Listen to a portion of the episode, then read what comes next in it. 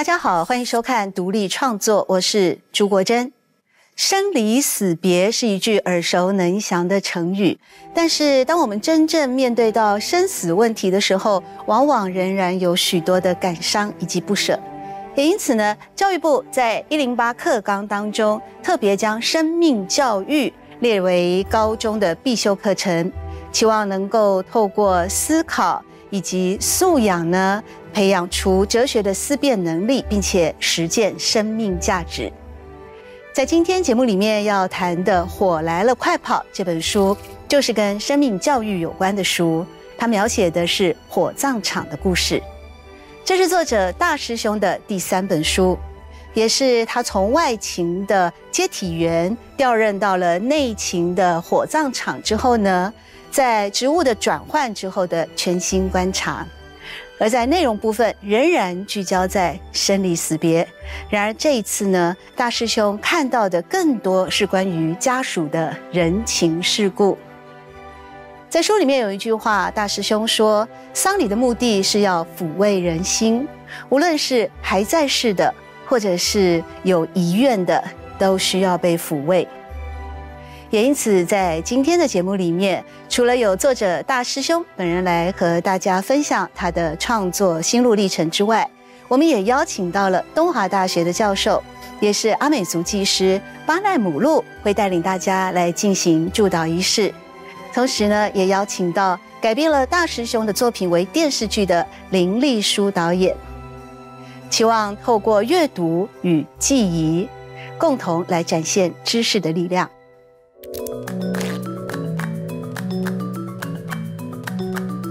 因为我觉得丧礼最重要的就是要让呃家属可以学习如何呃在以后的世界没有这个人，可是你要继续往前走这样子。只要你跟呃一些家属说啊，可能哪些不能放，哪些不能放，他们只要一说，如果我爸爸路上渴了怎么办？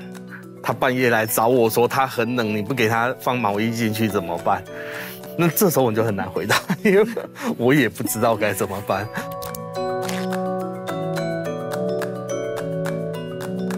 其实对我们现现世的人来讲，我们无法去掌握死亡，无法掌握出生之前，那么就会让我们依照这个生死的案例去回馈我们自己，然后去思考我们的人生要怎么过。对，对，这才是他整个书的重点，跟我们被深深感动的地方。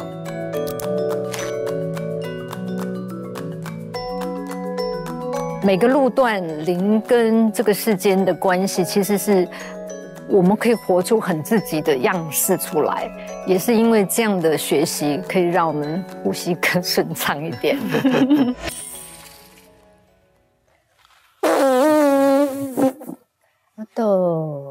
都还那个么还带，伊拉说是嘞东西，各国的东西，马蒂蒂东西，好不伊，阿那这个没好说拢哎要怎么都给了，所以你你嘛那个是干么？Dini kami kami sen, kami pa ini artinya utama kain pada turun taman tuling alawan, kamu tuh kusawai dengan orang. 好，点一下。嗯，这字。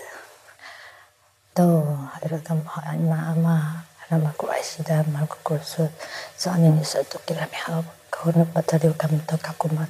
Sini kami ka cita ka pa ya to sini. Ni to tong ta man to ringa ka to ka sapa dia to hadra ka mai ma indonesia serai. Ma naga sa ka mo pata to tong ta man to ringa wa ni sa man sa ni ko ta ma ri chong chu ana ko ati ni tim pa ka ri ni ka mi pata to tong sa ta man to ringa ma ya.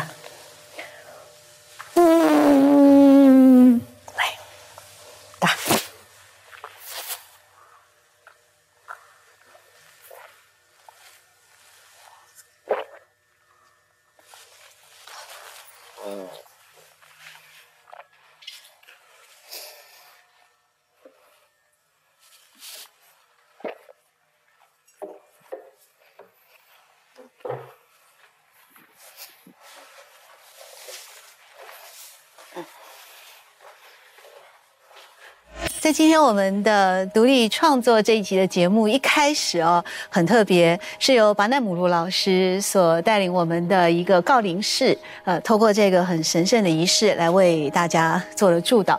所以一开始我就想先请教一下巴奈老师哦，那在这个告灵式里面，它最主要的意义是什么呢？呃，这个叫米不定，哈，在阿美族里面是很平常的一个对无形的灵或者我们之活着的森林之间的一个最高的呃相遇的一个呃这个呈现，然后说明我我觉得这个在大自然里面或者在。集体性里面，或在个人的对空间的概念里面，我们都会做这个 m 不 b 告灵式。嗯，因为我是第一次参与哦，呃，告灵式哦，或者是像这样的祝祷仪式，所以我其实啊，心里面哦，呃，是既欣喜哦，但是也有一点点紧张，因为一开始的时候，白兰老师告诉我们说，我们心里面哦，呃，要干净哦。对一般人很很难在生活里面去检视自己的灵干不干净这件事情。其实我觉得也不重要，也不 care，也不。不觉得有这个习惯吧？可是这个对我们泛灵信仰的民主来讲，这个是一个很重要的活着的功课吧？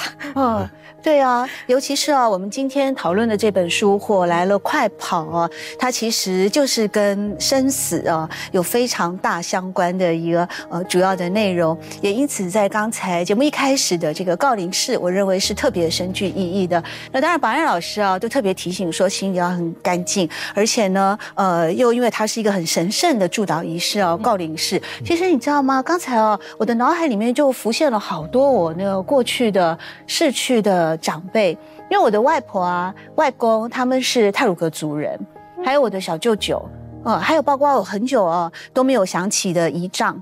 他们的那个，可是他们都在对我微笑，所以应该是很好的开始吧？对，很好的开始，很好的开始哦。那我们回到这个《火来了，快跑》这本书啊，嗯，其实这本书就是讲跟生死，特别在火葬场的见闻嘛。嗯，那。一开始哦，哎，大师兄，这是您的第三本书了。在过去两本啊，你好，我是解体员。这我们林立书导演呢，也即将要改编成为电视剧，哦跃上荧幕。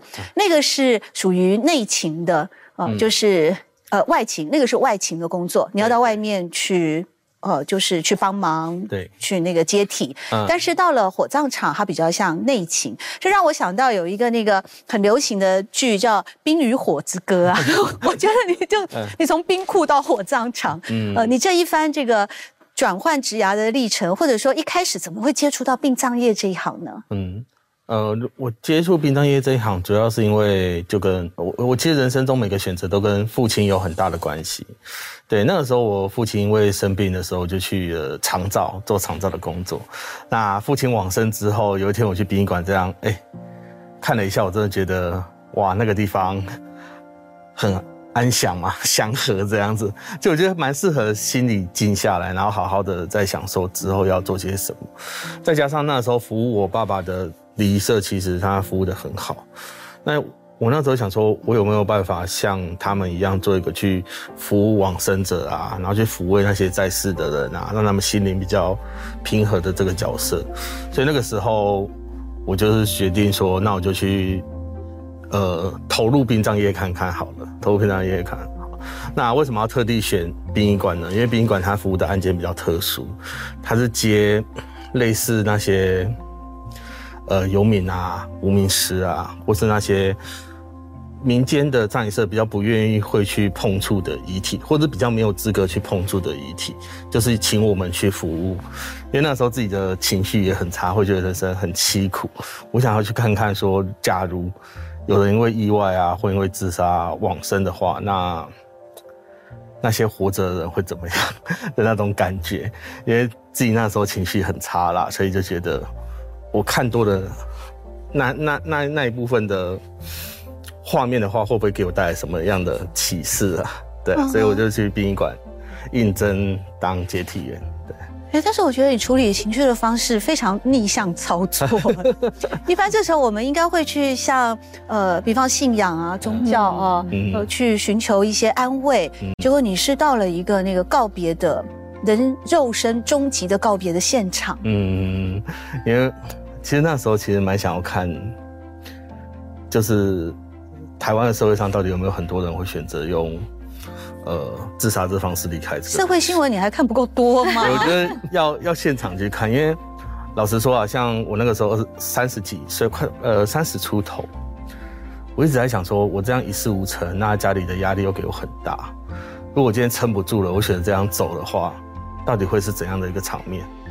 我在宾馆看到很多，就是哎，真的，呃，我曾经看到一个先生，他是因为他他有个老婆，那相处在城市，其实那压力很大。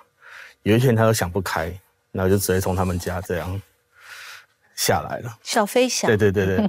那到了殡仪馆之后，呃，我我一直会觉得说，家人来应该是很不舍、很悲伤，然后会哭得很惨吧。谁知道他老婆来的时候是带两个小孩，肚子还怀了一个，嗯在他的遗体旁边一直骂他，就说：“你这样离开了，你有没有想过我们要怎么办？房子才刚买，你又欠了一屁股债，接下来是不是我们两个在，我们几个在背？”嗯，他竟然是先骂他，然后才显示出悲伤的情绪。嗯，那我就一直在想说，如果我今天是走掉的话，来的人会是谁？啊，是那些最爱我的人，我的妈妈，我的外婆过来。那我要选择这条路吗？还是说我要继续活着往下走看看？嗯，所以我到每一个现那个命案的现场，我都会把那个往生者幻想是我自己这样子，就说如果我今天选用这方式走了，接下来来的人会是谁？关心我的会是谁？其实我还有家人，所以我真的觉得，呃，我我我就是因为进了殡葬业，所以我觉得我胆子越来越小，就是以后不会。对于整个生命的观点会有一种不同的收获啊！这是我这五年来，嗯，怎么讲？好像进去的目的跟我后来的收获是不一样的。嗯，因为进去就觉得说啊，很想要看人家自杀是怎么样，可后来收获就是告告诉大家说，其实自杀。没有什么好死的，没有说什么啊，烧炭会平安的走啊，没有没有没有。对，我们发现的时候都是很惨很惨的。对，真的。所以我觉得，我觉得你的心地很柔软，因为你后来发现到自杀不能解决问题，而且还会伤害到关心你的人，嗯嗯嗯，还会伤害到。真正身边的亲朋好友，嗯，所以自杀真的不能解决问题。我从事新闻媒体那么久啊，我后来发现，就算是再有名的人，用这样的终极手段来结束自己的生命，也不过就是一天的新闻，嗯。但是你接下来活着的生活，你还是可以有机会去奉献，或者是照顾，或者是回馈身边的人。最主要不要伤他们的心嘛。对啊。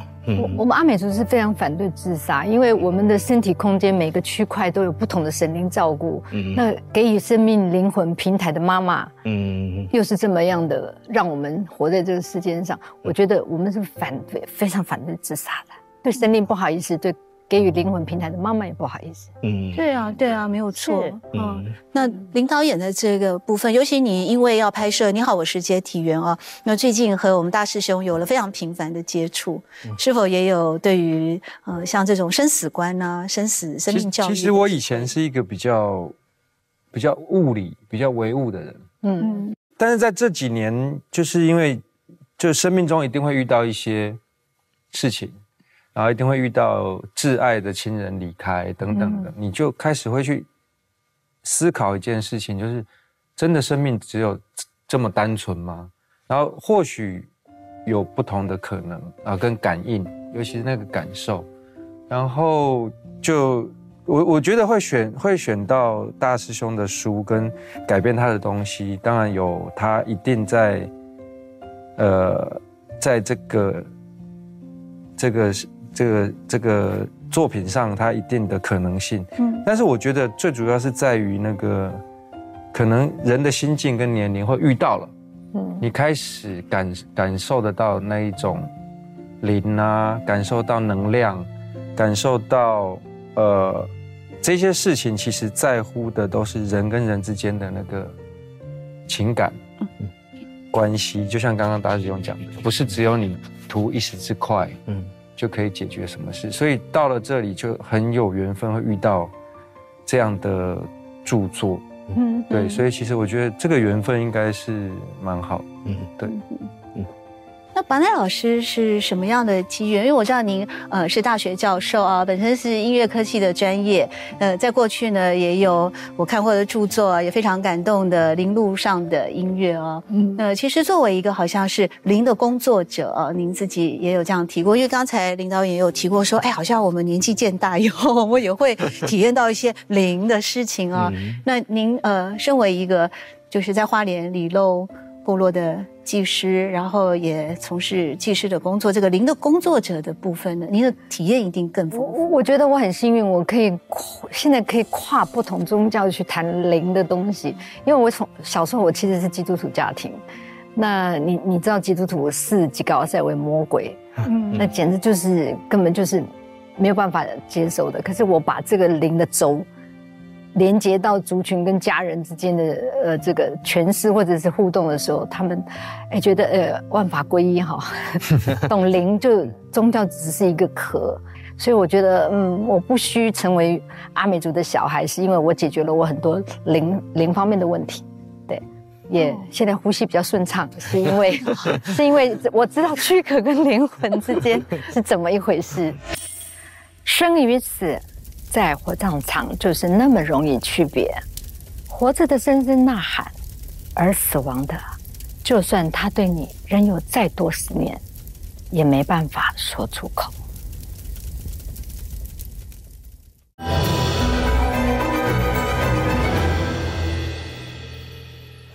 我们大师兄在火葬场里面认识的载体最多，对对对对对，你最后还要送走这些载体。对啊对啊，因为黄场是这样嘛，就是呃往生者进来，然后我就负责把它火化，然后变成骨骨灰，让家让家属去看要呃进入那古塔，还是要纸葬，还是要海葬，都有它一定的顺序的。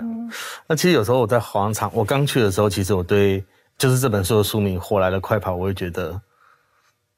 这句话喊出来到底有什么意思？嗯，因为人家很很多读者会问我啊，说他觉得怀来的快跑其实是一个没有什么没有什么意义的感觉，是藏仪社发明出来骗家属的，是这样的吗？对，说你一定要喊。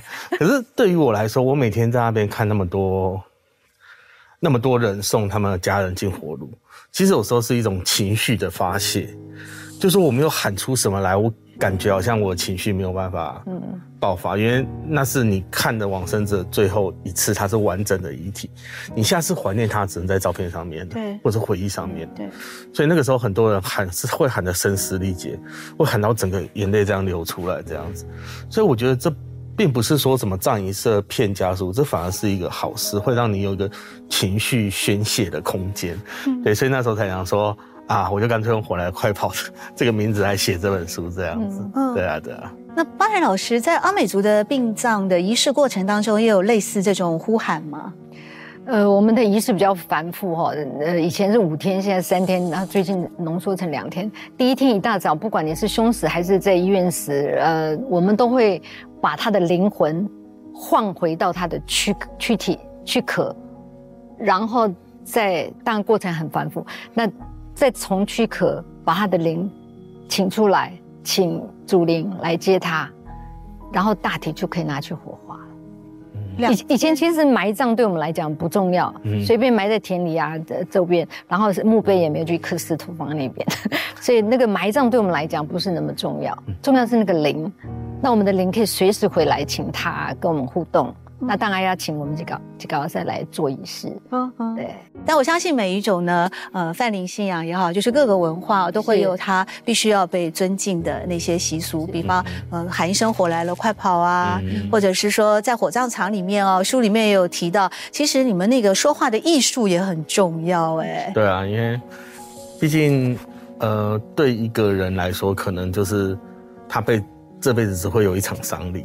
对，那在那丧礼的过程中，有时候就是服务，常常我会这样觉得，我我今天帮人家做类似往生之后的那些服务，我到底是在服务往生者，嗯，还是在服务在世的人？嗯，呃，以前啊，以前我的观念就是说，我是在服务往生者，会让他一路更顺遂的的离开这个世界。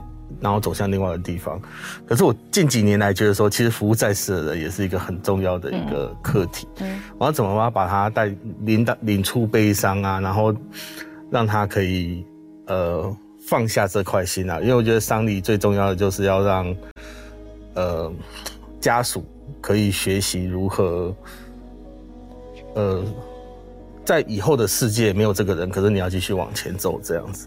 的确要让他有一种有一种感觉啊，说这个人真的已经离开了，就是靠这个智商的时间，所以每次到火葬场都到最末阶段了，其实有时候。哎，家属看那些骨头，都会 都会回想起自己家人以前的事情啊，嗯，可能会说，哎，为什么我爸爸的脚这边好像睡得很夸张，或干嘛？我就会问说，那你他是不是有装什么人工关节？啊，家属就会说，对对对对，有这样子，或者说什么骨头的颜色啊，什么什么的。那当然我们要稍微引导他，就是让他有点放心的感觉。嗯，那当然我们都照实说了。对我印象最深的就是有学长教学长去跟别的家属说啊，这个骨头黄黄的，那个是因为那个衣服哈，可能在烧的时候呃染色这样的。那至少家属也会觉得说，哦，那好像。就是必然发生的过，他不会那么内疚，像刚才大师兄说的。但这这是火葬场的情况，我就很好奇。那我们林导演在改编那个《你好，我是接体员》的时候，他其实不像火葬场一样，就把棺木送进去，高温啊，八百到一千两百度，然后出来就是另外一个情况。他有很多是，就像一开始的时候大师兄有说的，有各种的那种。情况，然后车祸的啦，啊，或者小飞侠式的啦，那你们将来在影视作品的拍摄要怎么呈现呢？就我最好奇的部分，嗯如实呈现。哎呀 怎么如实呢？这当然就是有一些这个制作上的一些一些要挑战的地方。那我觉得其实回归来讲，大师兄从我们其实认识了，从第一本书之前认识到现在，嗯。他对我来讲就是一呃很有趣，他他从一个我我讲话比较直白哦，他从一个那个 loser，嗯，然后一直到一个畅销作家，嗯，可是这么多年来，这个人没改变过，很有趣，他对于生命，对于他接的案子，他都保持着一个平等心，嗯。同理心，就像他刚刚讲的，他虽然自己很谦虚的讲，哎呀，我们职业上都会讲说什么火来了，什么某某先生快跑，对，他可以不讲啊，嗯，可以不讲的吗？他可以不讲，可是他还是讲，嗯，他讲的原因是因为他出于一种同理心，嗯，所以我讲的这句话，我希望能够提醒你，安慰你，嗯，让你好好走。那其实一路以以来他都这样，然后所以这个是他在写作上。既然我们改编，就是原著精神非常重要。对。然后第一个，它的题材是生死题材，很有趣。第二个是，它是这么多生死题材里面的影集里面唯一一个幽默的方式呈现。然后 最重要的是，在这个字里行间里面，虽然它微幽默诙谐，甚至有一点无厘头，可是你会看到它那个字里行间展现出来的平等心。同理心，然后会探讨出很多事情，就是譬如说，像刚刚讲的丧礼或者是接体，在这个殡仪馆的交界，一个结界的交界，这样的过程跟这样的仪式或这样的一些必要，它到底是呃告慰亡者，还是安抚生者？嗯，这就是很重要的一件事情。那这个这个事情，其实因为其实。对我们现现世的人来讲，我们无法去掌握死亡，无法掌握出生之前，那么就会让我们依照这个生死的案例去回馈我们自己，然后去思考我们的人生要怎么过。对，对，这才是他整个书的重点，跟我们被深深感动的地方。我非常认同丽书导演的刚才这段话，而且我认为啊，大师兄，你不仅仅是在于说一直维持着初心。原本的那样的一个同理心，而且你的写作技巧是不断在进步当中。从你好，我是接体员到这本火来了快跑，火来了快跑里面有一篇文章留下来的啊，我都拿来做我们大学的那个写作的教材跟范本。为什么呢？一方面是我认为你到了这本书以后，你的对于人情世故的掌握，对于一篇文章的开头、结尾跟那个情感的串联，还有包括你的修辞，都是在进步的。对我很少看看过所谓。谓的职人的写作者，大部分都是把身边的故事不断的提出来分享。可是你在写作技巧上有精进。嗯，第二个就是还有那个幽默感啊，真的很有趣。他随时随地都可以在一个嗯一般般的一般的工作里面去找到呃自己的定义。比方你这里面就描写一个故事，你说有一天烧出来的时候发现有一根衣架，嗯然后你大家有看到这篇故事吗？然后你们就在想，怎么会有衣架呢？我们忘记什么了吗？为什么要摆衣架呢？大家心里面都很多 OS。然后这时候大师兄就发挥他的想象力了，他就看了一下这位往生者，哦，是一位老妇人哦，他就帮他编故事了。他说是不是他这辈子哦，看这个年代可能都是媒妁之言哦，什么婚姻不是自己自由做主的，所以衣架衣架就希望下辈子依自己的意思嫁。那样的我靠，这边真的是爆笑，我就觉得这么有想象力。后来呢，好像藏衣社的人来了，那你们也提出问题了嘛，就是说，哎，为什么这里面有一个衣架啊？那就衣服放进去的时候忘记拿出来。其实答案很简单，所以类似这些事情，你怎么能够都记住呢？我觉得有时候人要面对工作，真的是一个苦闷吧，苦闷的心情。就至少我之前到现在的工作，我都是觉得，哎，工作有意思归有意思，可是在过的做的过程中也是很辛苦的。嗯，不管是之前做看护，或者现在做一个殡仪馆的员工，我们出去外面接遗体也是那种呃状况很糟的遗体，那边每天火化，其实那边很热很热。那当然是希望说在工可以跟工作和谐相处，就在工作中找一些乐趣这样子。所以我们每次在工作的时候，我们都遵守最大的原则，就是我们不会去呃类似不尊重往生者，然后自己拿一些哎、可能身边的一些。不管是我自身的经历，或学长自身的经历，或者大家自身的经历来开一些玩笑，这样子。因为有时候面对于死亡，你会发现，哎、自己真的很渺小，真的很渺小。对，那这样一一比较之后，我就觉得我自己很幸福了。因为有时候幸福是比较出来的。所以在我们这最末端，一切只剩下善缘，不会因为我和他特别好，就像装乐高一样，帮他拼得整整齐齐，也不会因为跟他不好，装的时候吐他口水。大家都一样，大家都是骨头，能经由我的手送他们走，就是善缘。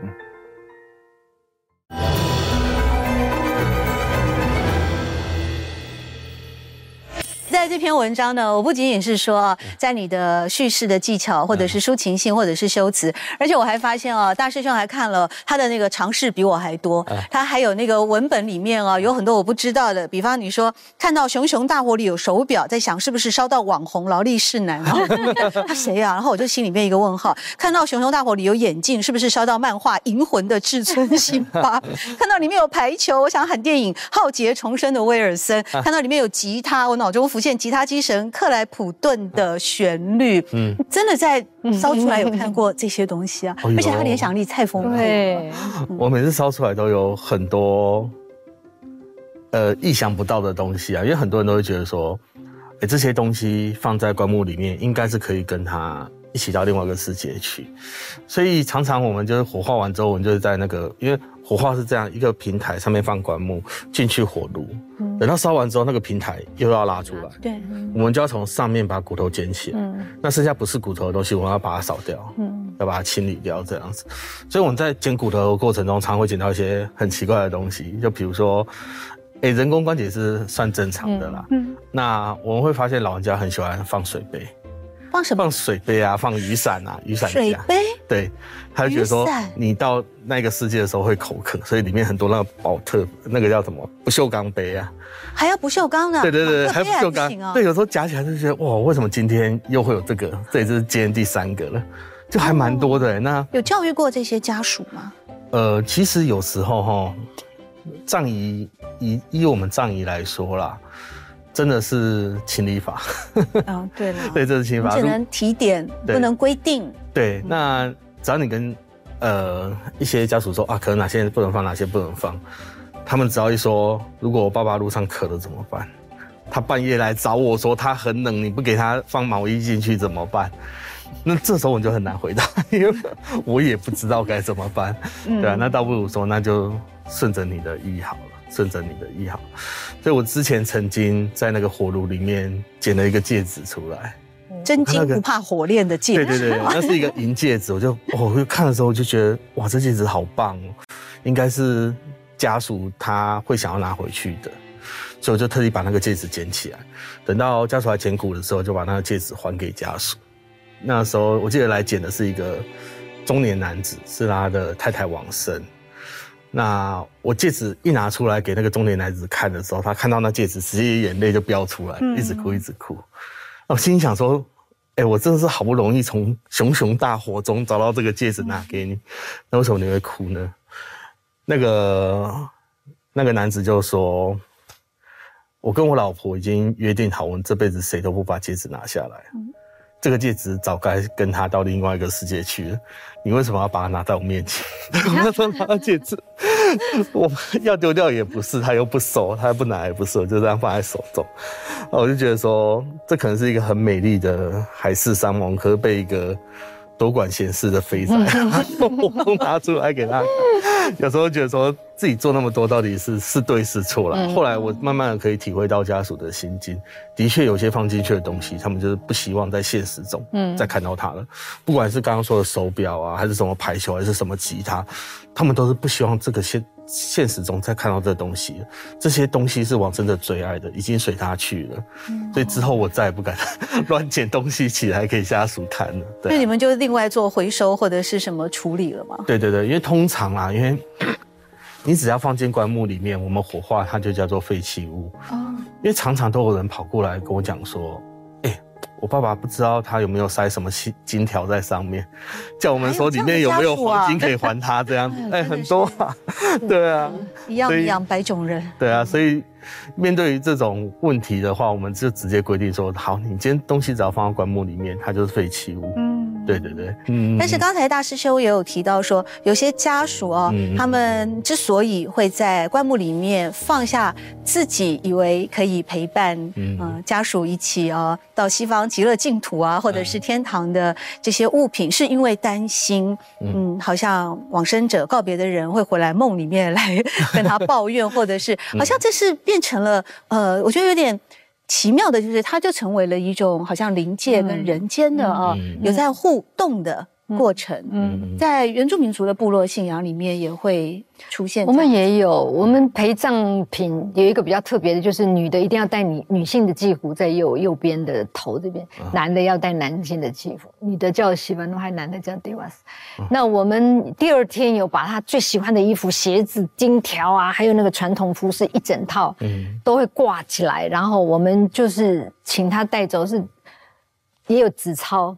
就贴的满墙纸钞，然后就请他带走。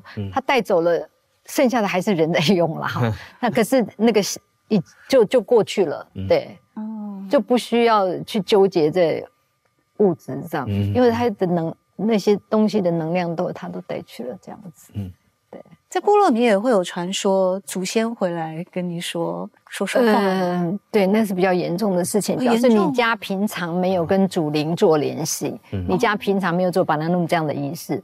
我说过，我们埋葬是一件嗯不是很 care 的事情，可是在家要做这个仪式是很重要。你要常常请祖灵回来，他才会照顾你嘛。嗯，那你你不认识他，他也不认识你，他怎怎么回来？嗯然后或者怎么照顾我们？这个是我们死后那个灵还是跟我们有 circle。很重要的一个靠仪式去可以可以可以连接的部分，对对，特别是祖灵祭，它有一个非常慎重追远的意涵在里面。我们祖灵祭是点线面，你家如果平常不做祖灵祭，其实部落型的祖灵祭你也够不到啊，你也下不来，也连接不上。对对，是很严谨的。所以我一直说，祭对我们来讲，其实就是生活，生活的每一天，如果没有那个部分，仪式是没有任何意义的。嗯，对。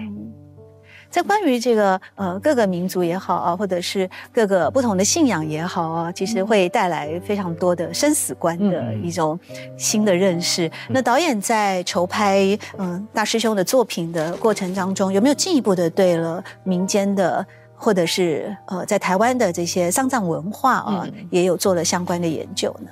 呃，有这个，我们其实团队在做田野调查的时候，就是有各种的不同。然后会看到不同的东西，你看到什么不同的东西？听起来好对对对对神秘。没错。你这个不同不同看他的眼睛，对，那个连接会不一样。对你这个不，同是现在嗯哪里有不同？而且我我我觉得我们在这个过程当中啊，然后发现一件事，现在的我不知道各位是不是，呃，工作上也是发现，就是越来越简化，嗯是对。是啊，越来越简化。那那我们就会去思考一件事情，呃，这个简化对于我们的呃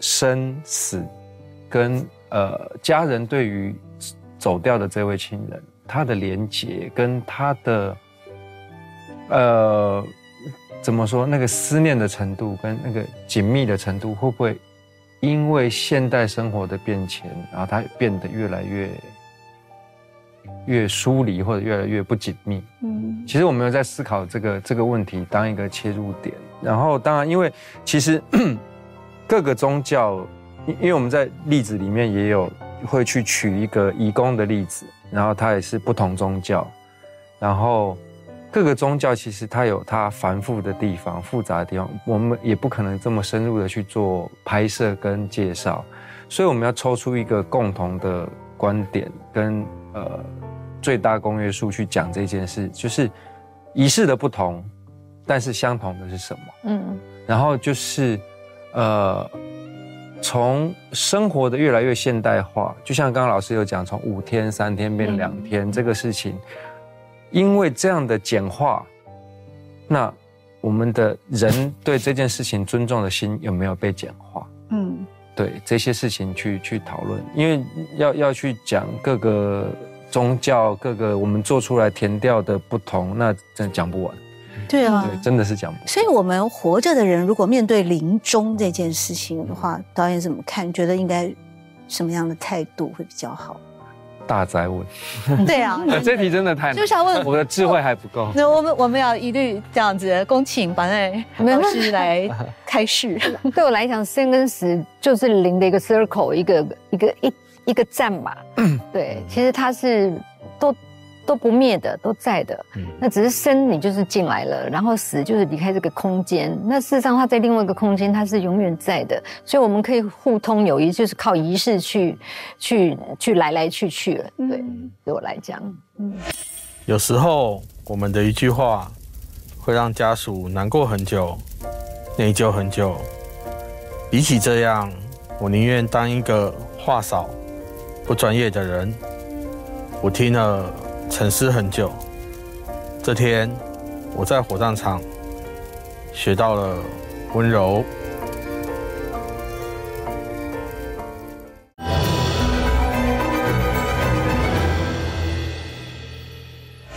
刚才有提到，就是关于呃殡葬的这些仪式的越来越简化。为什么我会问到一个临终的问题呢？其实，在那个中国的古典的古籍里面，《楚辞》有一句话，我个人很喜欢，他说：“乐莫乐兮心相知，悲莫悲兮生别离。”哦，那悲莫悲兮生别离，也就是生离死别，好像是世界最大之悲哦。但是刚才听了法奈老师哦，在提到关于部落的这个祖灵的信仰的部分，仿佛也让我们好像可以学着比较宽慰的态度来面对人间的一个终极的这条道路。但是说到一个简化哦，也确实是嗯，会因为各种的可能忙碌啦，甚至可能。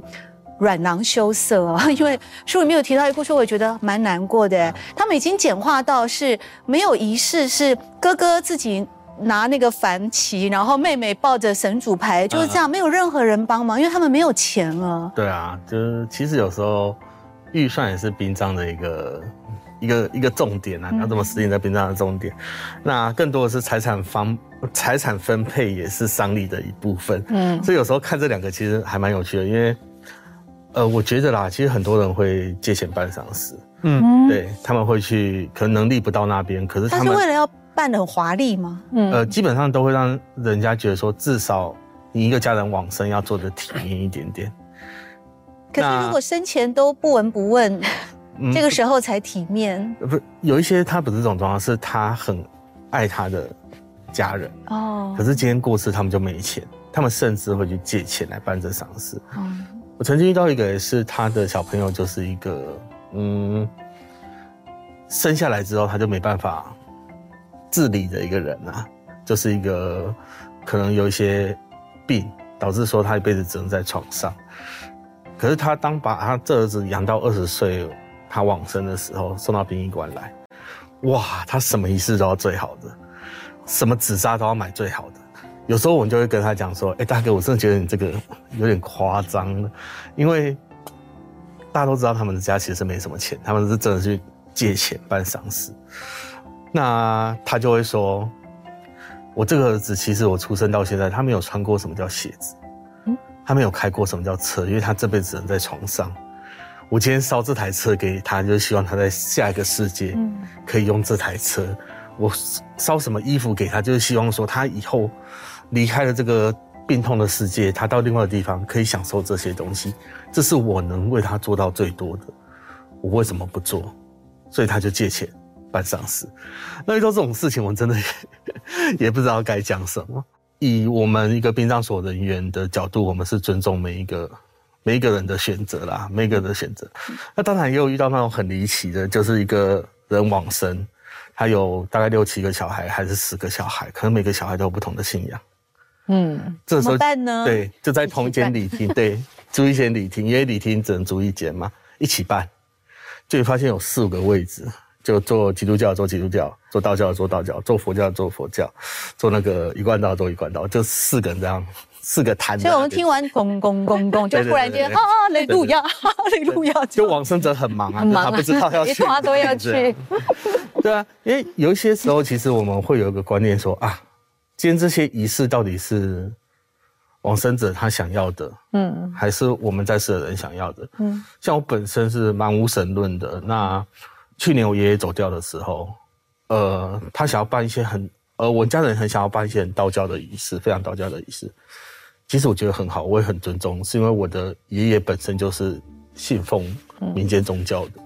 所以我不会因为什么火葬场的专业跟他们讲什么说，哎，棺材不要挑那么好的，要挑薄一点的，烧比较好烧啊。里面不要放那些什么乱阿力不打的东西，我们烧出来的要捡比较难捡。我都会很尊重他，因为我爷爷信这个，嗯，我就是尊重我爷爷，我都会说没关系，你尽量放没关系。对，虽然我们火葬场的人每次遇到让我放很多，都会啊，怎么放那么多这样？但是我相信这个是爷爷的丧礼，我们应该要尊重他这样子。对，对啊。职人写作的故事真的 非常的丰富，而且多彩多姿啊！我相信呢，林导演也是因为呃，这个职人写作，尤其特别我们大师兄的第一本书里面所提供到的素材很多，也因此呢，会让你有了改编的这个想法啊。那其实呃，林导演您的那个职人剧的部分啊，还不只是像接体员，在过去以律师为背景的最佳利益哦，目前呃第二季就要上映了。对，嗯，对，是的。这是以呃跟那个就是以律师为背景的，对律师。你的跨界会不会也蛮大的？我我本身以前是念法律，哦，做法律工作，然后后来转行。那其实对我来讲，他的那个扣掉专业的专业知识或专业的部分，其实事情的 A 到 Z 其实是差不多的。它的道理是差不多的，人情火葬场的人情世故道理差不多，其实都差不多。其实我觉得是差不多的。重点是是法理情还是情理法这样子的顺序去做排列，然后他就是找到那个东西的相通，其实就可以找到那个人跟人之间的那个共感、共情，然后达到最大的那个效果。就像大兄里面很多案例，虽然有些东西不在我们的。呃，第一第第一就是第一本书里面要探讨的重点的地方，但是它它又是从一个菜鸟的角度开始到成熟，像一张白纸一样。对对，刚好随便涂。我们观众跟一般大众对这个行业，对这个神秘的行业，就是有好奇，可是不知道怎么去理解的时候，刚好是从主角的角度，嗯，可以带着我们走一圈，嗯，然后这个是蛮好的。入呃入门，然后在这里面其实看到，我们就会归纳出几种重点，就是我们这个差不多的案件里面，它大概要谈的生死的主要议题是什么？就像刚刚讲的，丧礼到底是告慰亡者还是安慰生者？对，就是还有就是总有一天我会等到你嘛，对不对？可是，在这个之前，我们人要怎么好好过自己的生活？你的选择是什么？嗯，就是他书里也有很多这样的案例跟答案。有的人就觉得，反正都会面面临，都会遇到嘛。嗯，那我就挥霍。嗯，那有的就会兢兢业业，有的就会潇洒，有的就会很害怕、担心。就这个。就是一个选择。那问题是我们要在这个机会里面，在这样的作品里面，能够让我们有多一个可能去思考跟认识。对。对，其实我觉得这样听起来更像是一个引路人的概念哦。像林立书导演可以说是一个艺术的引路人，那我们白奈老师是零的引路人。在这方面的话，呃，因为我们今天也很难得请到白奈老师来，那作为零的引路人的话，你有没有一些可以再跟大家分享？其实我没有那么厉害，因为我上面还有好几届的妈妈们，因为我们有四个届，我其实是幼稚园。对，虽然号称弄了二三十年，我还是。在零的场域里面，我还是幼稚园。对，不过我一直觉得做这个工作，让我就像刚刚导演讲的，就是会显示很多人间的问题，那也思考零的那端的问题。我觉得那个每个路段零跟这个世间的关系，其实是。我们可以活出很自己的样式出来，也是因为这样的学习，可以让我们呼吸更顺畅一点。还是回到了调息啊？对，我觉得生死本来就是在呼跟吸之间。对，我觉得如果说单元再弄小一点，其实是我们每一口气都在生死之间。嗯，那大师兄呢？你在一个职人的引路人，其实呃，像你的职场的经验，你化为文字，提供给我们这么好的一本书。书也丰富了我们对这个世界的认识。嗯，你怎么看待自己作为一个嗯这种算是肉身的呃 一个生命终极的引路人的这个角色？啊，其实有时候觉得，呃，我对工作来说就是，呃，我不会把自己看到那么 那么伟大啦，因为我就觉得说我就是做好我领的钱，然后做的工作而已。只不过我的工作刚好在。殡葬这里，对我我甚至还是觉得我，哎，我前一份看护的工作好像稍微再伟大一点。看护已经快七八年前的事了。对啊，对啊，就是呃，我还是如果说我职涯最喜欢的，我还是觉得看护我再更喜欢一点。陪伴老人家。对，第一个是陪伴老人家，因为呃，我那个时候如在做看护转到殡仪馆的时候，我也觉得。啊，其实照顾死人比照顾活人还容易，比较不会克数，就干脆跑到殡仪馆来好了。可是当你死看太多的时候，你会觉得，哎，会动来。对，活着他们其实是可以趁这个时候再多 做一些他们想要，给他们一些引导了。嗯，像哎，我只要每次照顾，因为我那时候照顾的，我是在医院照顾那种一人八到十二床的，我不是说一个人对一个看对一个病人这样子。所以，我那边很有很多床的人，他们其实都是靠呼吸器为生的，就像我爸那时候是植物人一样。我常常听到他们家属来问这些老人家说：“爸，你这样好痛苦，你到底是想活还是想死？”就像我问我爸的问题一样。我那个时候也是一直纠结于这个问题。可是，真正我这到了殡葬所工作五年出来之后，我真的觉得，如果我再回到长照界，我可以找到更不一样的答案，更不一样的答案。我可以劝家属说，放下不见得是一件坏 事。对啊，因为我那时候很纠结，说，我我一直常讲一句话，就是说我在二十岁到三十岁那年照顾爸爸的时候，我用我人生最精华的时段，然后用了所有的钱来延续他的痛苦。嗯。我就只会跟人家这样说，可是我真的觉得在那十年中，我学了很多很多很多，不见得只有延续他的痛苦，我自己整个心境有做调整，这样，嗯，对啊，所以你说引路人嘛，我真的觉得死亡这部分可能没有说什么可以引导他们这样，顶多引导家属。可是我觉得，假如让我再回到长道街的时候，我觉得我可以用。我死，我遇到死亡经验，再把他们引导到更好的一个心境，对啊。今天听完了各位来宾的分享哦，让我更加的深深的感触到，生命是没有办法重新再来过的，所以珍惜当下哦。嗯，我觉得这是一个呃当务之急，也是今天呢透过各位的分享，透过《火来了快跑》这本书教给我的功课。那我们今天的读书会在一开始，把奈老师带着大家的一个祝祷仪式，还有告林士当。中呢我们非常顺利的啊到这边要告一个段落了谢谢各位谢谢。谢谢。